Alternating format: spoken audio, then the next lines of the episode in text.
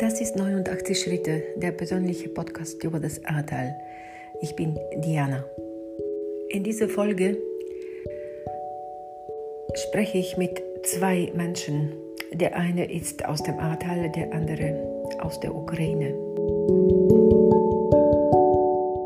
Ralf Kubon, ich bin aus Bad Bodendorf, aus dem Ahrtal. Maxim Poljakov. Mit Ralf Kubon aus Bad Bodendorf und mit Maxim Poljakov aus Kharkiv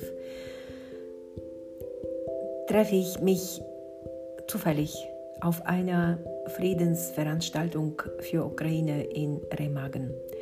Ein Tag später sitzen wir auf unserer Sonnenterrasse in Bad Bodendorf und sprechen über die Hilflosigkeit, die Zerstörung und den Mut, weiterzuhelfen.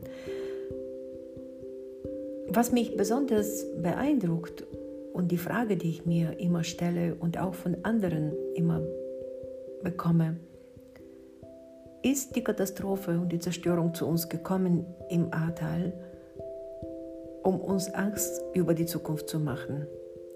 Oder ist diese Katastrophe gekommen, um uns menschlicher, hilfsbereiter zu machen? Darüber sprechen wir mit den beiden heute. Für mich ist mein Gedanke, dass Ahrtal hilft auch in der Ukraine. Wir hatten letztes Jahr genug der Ukrainer, die zum Arbeiten hier waren. Die haben 18, 19 Stunden mit uns gemeinsam unsere Häuser leergeräumt, unsere unsere, unsere Leben ausgeräumt und ähm, aus unseren Häusern. Ich lebe in Bad Bodendorf, äh, relativ nah zur A. Und ähm, ja, das war ziemlich extrem, weil ähm, meine Ex-Frau und mein Sohn leben auch sehr nah zur A und ich wollte natürlich zuallererst zu meiner Familie. Und ja, das war eine sehr schwierige Situation und ähm, ja, man kann das offen so sagen, es klingt dramatisch, aber wir hatten in dieser Nacht Angst zu sterben. Hm. Ist niemandem was passiert, vermute ich, oder? Glücklicherweise nicht, mhm. es hm. war wirklich knapp, weil äh, wir alle kennen ja jetzt diesen, diesen Druck, den dieses Wasser hatte. Das war ja kein, kein langsam steigen, das war ja eine Welle, die da kam. Ähm, ja, und ähm, ja, mich selber hätte es fast weggerissen, als ich durch diesen Strom halt eben musste, um zum Haus zu kommen. Und ähm, ja, aber auch in der Situation ist es völlig egal. Deswegen verstehe ich auch ähm, Maxim, warum er den, innerhalb von, von Minuten die Entscheidung getroffen hat, jetzt das alles hinter sich zu lassen und alles zu riskieren, um seinen Leuten zu helfen. Mhm. Ich verstehe dieses Gefühl, weil es dahinter steht. Und weil bei mir war es in der Nacht dasselbe. Ich hätte mein Leben gegeben für meine, für meine Familie. Mhm. Und es ist nochmal was interessant, weil, Interessantes, weil viele Leute, so höre ich von vielen Leuten, äh, zum Beispiel zu mir, ah, jetzt habt ihr eine Katastrophe erlebt, jetzt kommt die nächste, wie habt ihr überhaupt Kraft, das alles zu meistern, eins nach dem anderen. Und bei dir ist das Gegenteil. Du zeigst, dass aus einer Katastrophe eigentlich Kraft kommt. Und das finde ich sehr spannend. Also du hast Kraft, so siehst du aus und du machst etwas ganz Kraftvolles. Also du hast Kraft. Ist das jetzt, äh, wie, wie erklärst du dir das? Hast, hast du diese Kraft nach der Flut äh, äh, bekommen oder erlebt? Oder? Naja, ich habe einfach äh, diese Hilfe erfahren und ähm, für mich ist es äh, nach diesem Zeitpunkt ähm, schwierig vorstellbar gewesen, etwas zu machen, das keinen Mehrwert mehr bietet. Und ähm, ja, mir ist es einfach wichtig, dass wir einander unterstützen, dass wir zeigen, dass wir eine gemeinsame Gesellschaft sind. Völlig egal, ähm, ich konzentriere mich da jetzt einfach auch in meinem Gedanken auf Europa. Für mich zählt es nicht, ob ähm, wir von der Europäischen Union oder von Europa, dem Kontinent, sprechen, weil für mich ist das alles ein Kontinent und mir ist völlig egal, ob jemand Mitglied in der Union ist. Das sind unsere Nachbarn und wir müssen aufeinander aufpassen. Denn wenn unser Nachbar in Urlaub fährt zum Beispiel, dann achten wir auf sein Haus. Dann füttern wir die Katze, gießen die Blumen und sind einfach füreinander da. Warum können wir das nicht in, in Ländern machen? Warum können wir das nicht grenzübergreifend machen? Ähm, Länder und Grenzen sind ein Konstrukt von Menschen, die glücklich sind, die nicht aus ihrem Land raus müssen, die, die nicht, nicht gehen müssen. Und wo wir geboren werden, ist Schicksal. Mhm. Das heißt, am Ende des Tages hatten wir einfach nur Glück.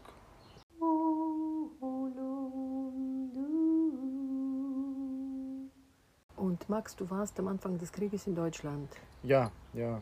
Ich war, also das war der 24. Februar. Mhm. Ich wach auf und dann gucke ich aufs Handy und irgendwie 50 Anrufe.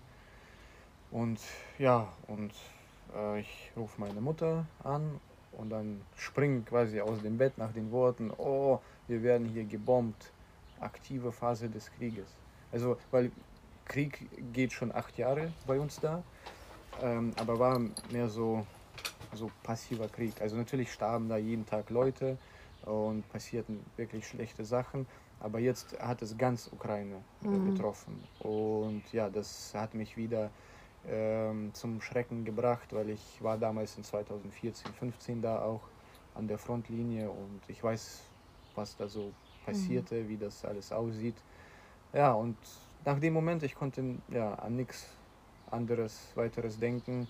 Ich habe auch meine, meine Sachen, mein Business da aufgegeben, meine Arbeit und habe mich äh, ja, in eineinhalb Tagen auf den Weg gemacht.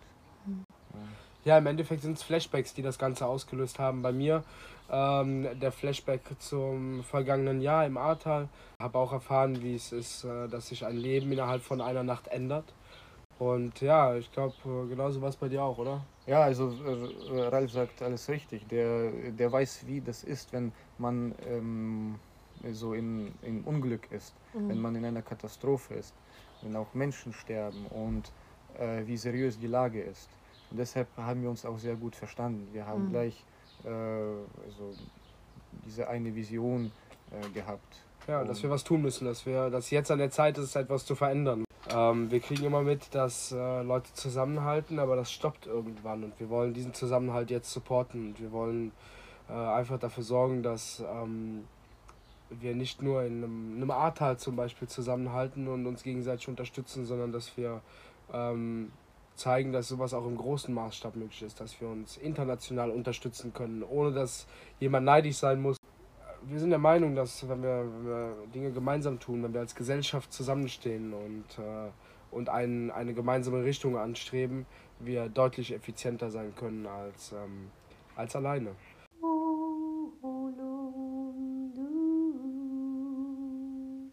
Wir waren in Polen, das war eigentlich ganz spontan. Äh, ich kann mich aber sehr gut erinnern. Wir waren auf so einer Autobahn und es hat richtig äh, doll geschneit. Wir haben da äh, äh, angehalten, äh, ich und noch ein paar Fahrzeuge. Wir waren da mit Journalisten äh, und noch mit ein paar Leuten angekommen.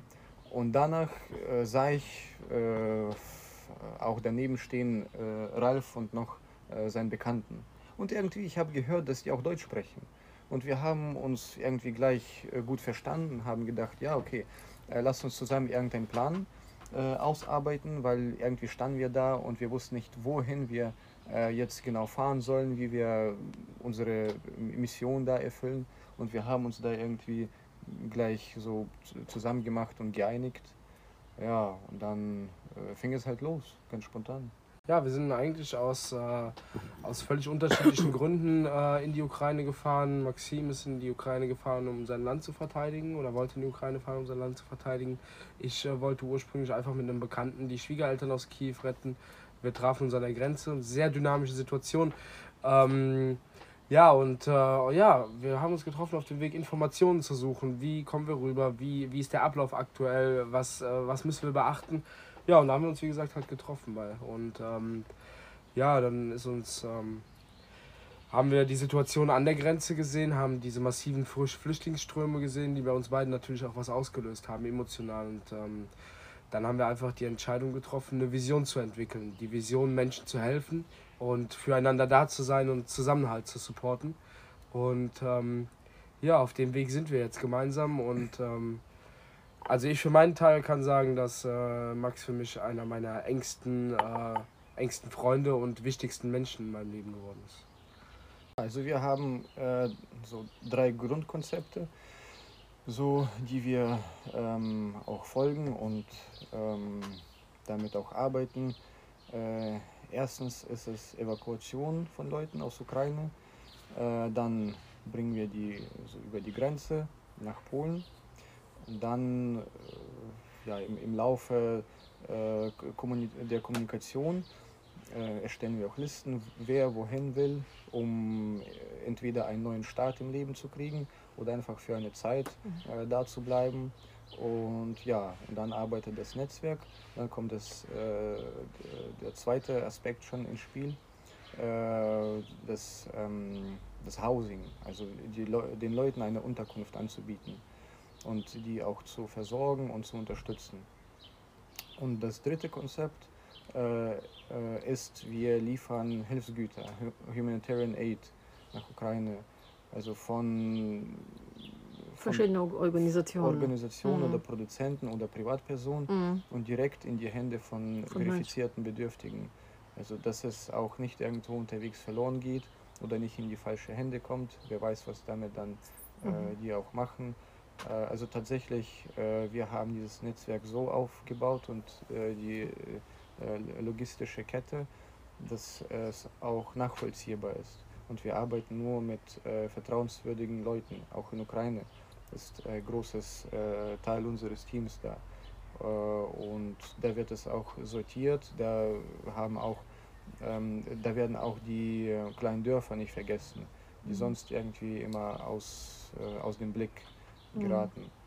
Mhm. auch Krankenhäuser versorgen wir mit Medizin und an die Frontlinie geht auch vieles und auch an Privatpersonen, auch an Familien ja. in, in, großen Städten, kleinen Städten, also überall. Mhm. Und ja, also das sind halt unsere drei äh, Grundkonzepte, mit denen wir arbeiten. Und wie oft seid ihr, wann ist, wann ist eure nächste Reise? Also tatsächlich. Oder gibt es sowas wie. Jede, jede Woche. Wir leben eigentlich da. Also ja. man kann das ganz klar so sagen. Wir, also ich für Maxim, für seinen Teil, äh, ist jetzt hier in Deutschland, damit wir Büroarbeit erledigen können, die sehr, sehr wichtig ist, weil wir ein eingetragener Verein werden. Aktuell sind wir in dem Prozess. Für mich aktuell der einzige Grund, warum ich nach Hause komme, ist, weil ich meinen Sohn besuche und weil ich mein, mein Kind sehen muss, weil ich ihn unglaublich vermisse. Aber im Endeffekt ähm, sind wir mehr in Polen und der Ukraine als in unserer als, als zu mhm. Hause, wo wir mhm. aktuell leben.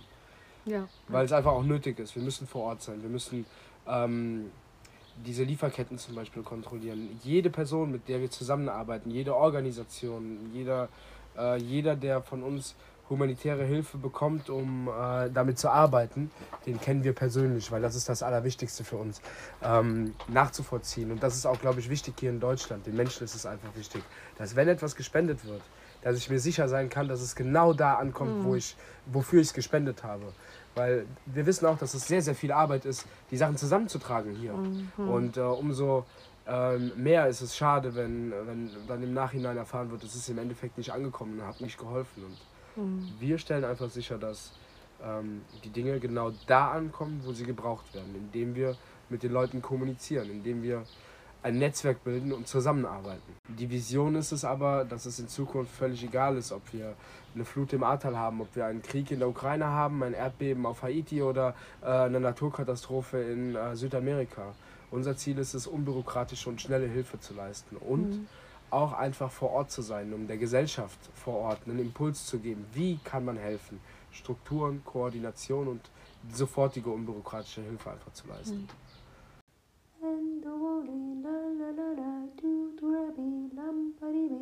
Was ist das Schwierigste für dich jetzt? Also wenn du das oder etwas, ähm, wenn man das so in Worten überhaupt fassen kann.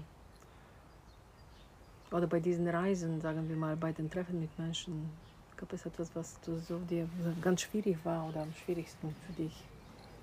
No, ich bin schon irgendwie acht Jahre in dem Ganzen. Mhm. Also ich äh, habe mich adaptiert. Äh, aber das Heftigste ist, auch psychologisch so, ähm, das zu bekämpfen, dieses Gefühl, wenn äh, deine nähersten äh, also Familienmitglieder, Freunde und Bekannte und so äh, darüber, äh, davon leiden. Ähm, dieses Gefühl, ständige Unruhe, hm, Stress, kalte, schwinzelnde Hände und so. Also äh, du hast diese Erfahrung schon mal gehabt und äh, ja, das ist, das ist einfach schwierig, äh, um diese schrecklichen auch Kriegsverbrechen zu sehen, was da alles gemacht wird mit meinem Land, mit meinem Volk und so. Äh, und man kann einfach nicht still sitzen. Also das Blut kocht in dir einfach. Du, also, und ich glaube, äh, jeder normale Mensch fühlt das Gleiche wie ich. Mhm.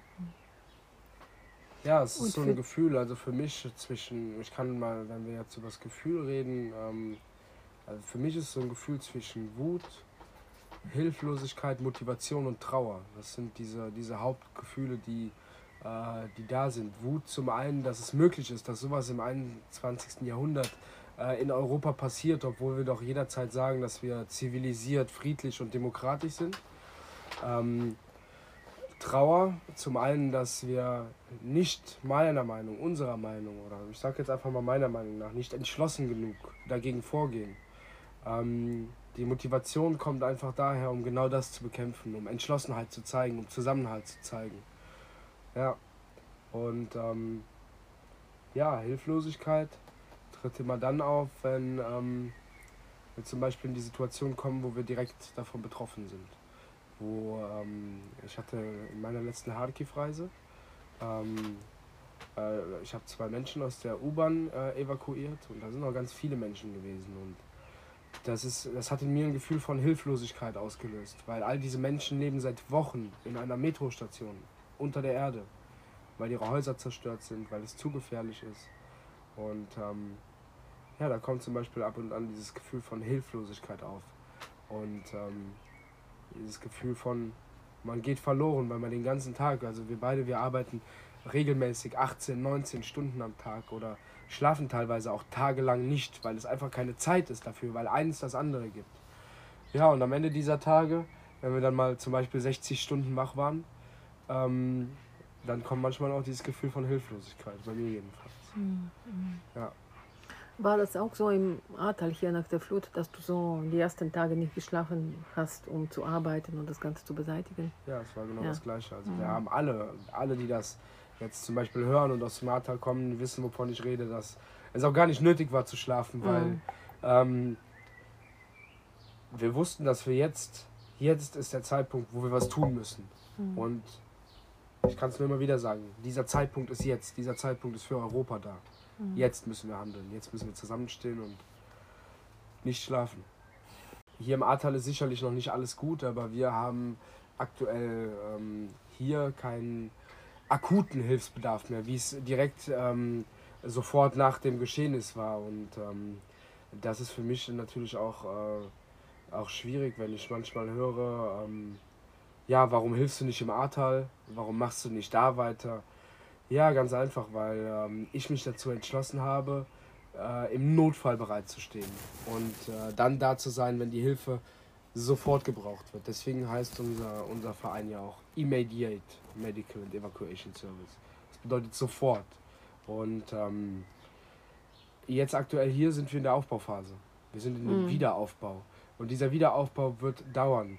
Da haben ähm, äh, wir haben ein, einiges an, an Unternehmen, an Bauunternehmen hier. Die sind am Arbeiten. Dieser Prozess ist im Gange. Aber jetzt gerade, um es wieder zurück zur Ukraine zu bringen, ähm, ist da der Notfall. Da ist jetzt eine Handlung gefragt. Und ich habe mich einfach dazu entschieden, ähm, da zu sein, wenn die sofortige Hilfe gebraucht wird. Mhm. Und ähm, ja, so hat jeder seinen Weg, für den er sich entscheidet. Und äh, dafür stehe ich auch ganz klar. Ich wollte auch fragen, habt ihr euch überhaupt Gedanken gemacht, ihr seid beide relativ jung, dass wir alle uns so intensiv mit dem Thema Zerstörung beschäftigen werden, dass so viel Zerstörung in unserem Leben kommt? also wenn du dein friedliches und normales mhm. Leben führst, das ist kaum vollstellbar. Wenn aber sowas mit dir persönlich passiert, mhm. äh, das ist natürlich ein ganz anderer Fall. Und ich glaube, alle Leute, die irgendwie in seinem Leben sowas erlebt haben, die steigen irgendwie aufs, aufs andere Niveau. Mhm. Die sind auch mehr hilfsbereit und mhm. so. Niemand hätte gedacht, dass es eigentlich so viel Zerstörung, Unglück ähm, in das normale Leben, mhm. äh, wie sagt man das, ja. Ein, eindringt. Ja, ja, ja. Und und das passiert immer plötzlich. Mhm. Das ist, äh, sowas hätte niemand äh, niemals äh, erwartet. Mhm. Ist aber auch, glaube ich, die Frage, wie man damit umgeht. Mhm. Ähm, die einen, ähm, die nimmt das sehr mit und ähm, die nehmen sich viele der negativen Dinge raus und denken daran, was alles weg ist. Äh, aber ich bin der Meinung, jede Krise, jede Katastrophe ist auch eine Chance, um etwas Neues entstehen zu lassen. Und ähm, jetzt mein, mein Mindset ist zum Beispiel so, wenn, wenn etwas wirklich Furchtbares passiert oder eine Krise oder Katastrophe passiert, dann versuche ich mir die positiven Dinge daraus zu ziehen und versuche die Chance darin zu finden. Weil es gibt immer etwas Positives, auch, auch immer etwas Positives. Auch dem Ahrtal hat äh, dieser Flut meiner Meinung nach sehr, sehr viel Positives gebracht. Wenn man sich doch einfach mal anguckt, wie viele der Nachbarn wir auf einmal kennen, die wir vorher nicht kannten, mit denen wir seit Jahren nebeneinander wohnen und nie ein Wort mit denen gewechselt haben. Und auf einmal sind wir uns näher als ähm, die Familie, die vielleicht 20 Kilometer weiter wohnt. Und ähm, das ist eine der positiven Dinge, die dem Ahrtal widerfahren sind. Und wir haben einen sehr, sehr großen Zusammenhalt hier. Und ähm, ja, ich sage, es ist immer eine, eine Frage des Blickwinkels, wie man mit, mit, mit negativen Dingen umgeht. Aber es ist schwierig jetzt etwas Positives beim Krieg zu finden. Ja, das Und ist einen richtig. Sinn überhaupt, das zu finden. Das ist richtig, aber man kann einfach auch ähm, darüber nachdenken, wie man ähm, nach dem Krieg damit umgehen wird. Und man kann versuchen, etwas zu erreichen. Und, ähm, Wie siehst du das, Marc? Ja, schwierig, schwierig über die Zukunft nachzudenken, wenn du immer beim Machen und Tun bist. Also Ja. wir, wir, sind, äh, wir sind jetzt zu dem Zeitpunkt Weißt du, hier Mhm. und wir denken nur, was wir jetzt machen. Mhm. Das ist, mh, wir, wir haben nicht, nicht so viel Zeit, über weite Mhm. Zukunft Ich, nachzudenken. ich glaube, es ist auch besser, weil eigentlich die Zukunft gibt es nicht. Es gibt nur hier und jetzt. Also aktuell gibt es ein Hier und Jetzt. Hier und. Jetzt. Wir können so eine grobe Richtung einschlagen, Mhm. ja. ähm, aber einen genauen Plan zu machen, ist aktuell Mhm. fast gar nicht möglich. Mhm. Äh, weil die Situation ja auch in der Ukraine Mhm. einfach noch sehr dynamisch ist. Gibt es etwas, was ihr immer auf, auf der Reise mit euch mitnehmt? Weil ihr, ihr seid ständig an der, auf dem Weg jetzt. Gibt es etwas, was immer mit dir ist? Nackenkissen. Äh, Was hast du so? Ich habe eine, eine Kette und ein Bild von meinem Sohn immer dabei. Ja, das sind so ein, ein paar wichtige Dinge. Ähm, das hier hat mir meine Freundin gemacht. Das ist so eine, man nennt es Hundemarke. Ähm, dann habe ich in Polen von einer Dame in der Stadtverwaltung etwas bekommen, das mir sehr, sehr wichtig ist, weil das einen symbolischen, einen sehr hohen symbolischen Wert hat. Das ist ein Anhänger ihrer Urgroßmutter. Und sie hat erfahren, was wir tun und hat ihn mir gegeben ähm, mit den Worten, der wird auf dich aufpassen. Und ähm, sie möchte, dass ich den habe. Äh, es geht nicht um den, den materiellen Wert. Es ist zwar aus Gold, aber ähm, der emotionale Wert dahinter ist, wenn jemand von deiner und die Dame war nicht jung. Das ist ein Stück, was es schon mindestens 100 Jahre gibt. Und ähm, ja, das bedeutet mir sehr viel. Das habe ich dabei und ja, und halt ein Foto meines Sohnes. Das ist immer mit dabei. Ja, so. Je nachdem, wo ich mich befinde, wo ich bin. Ähm, ja, so Halsketten habe ich auch, sogar zwei. Also, das ist natürlich ukrainisches Mhm.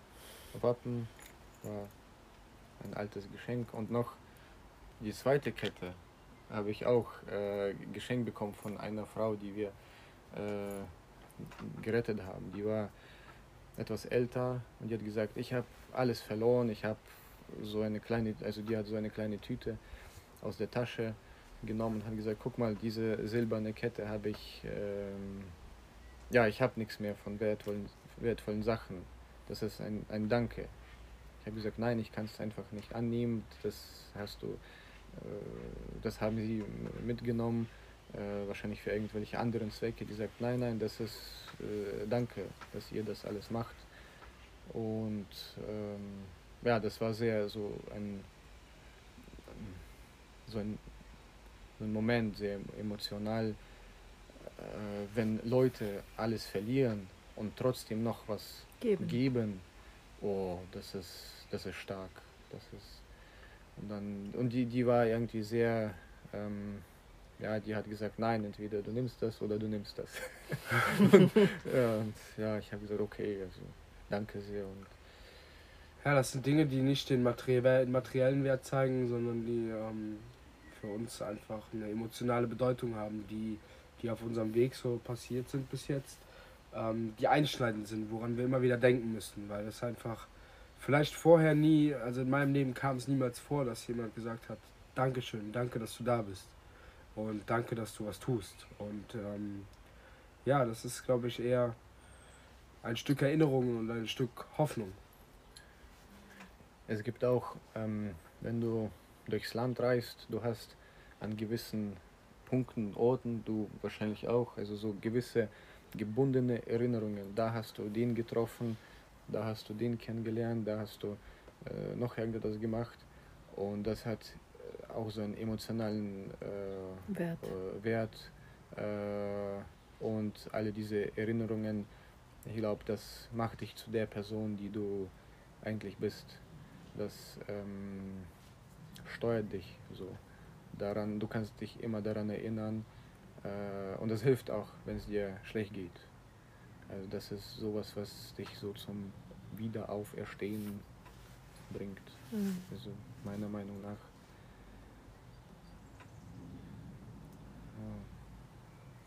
Ich glaube, bei dir gibt es auch sowas, ja, so gewisse Orte ja. und Leute und. Ja, ja, ja, auf jeden Fall. Das gibt es äh, gibt's regelmäßig und das gibt es jetzt auch schon in der Ukraine.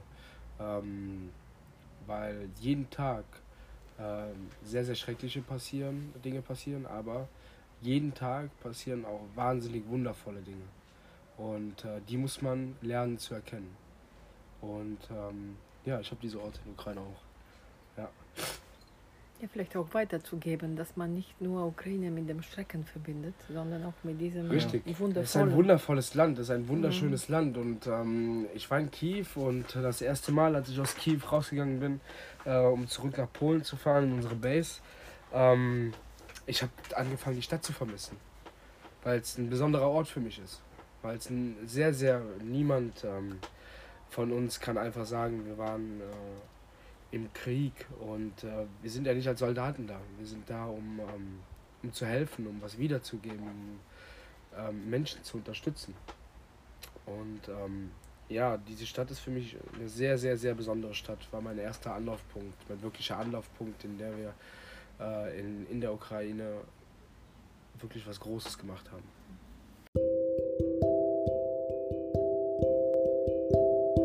89 Schritte, der persönliche Podcast Jodas Atal.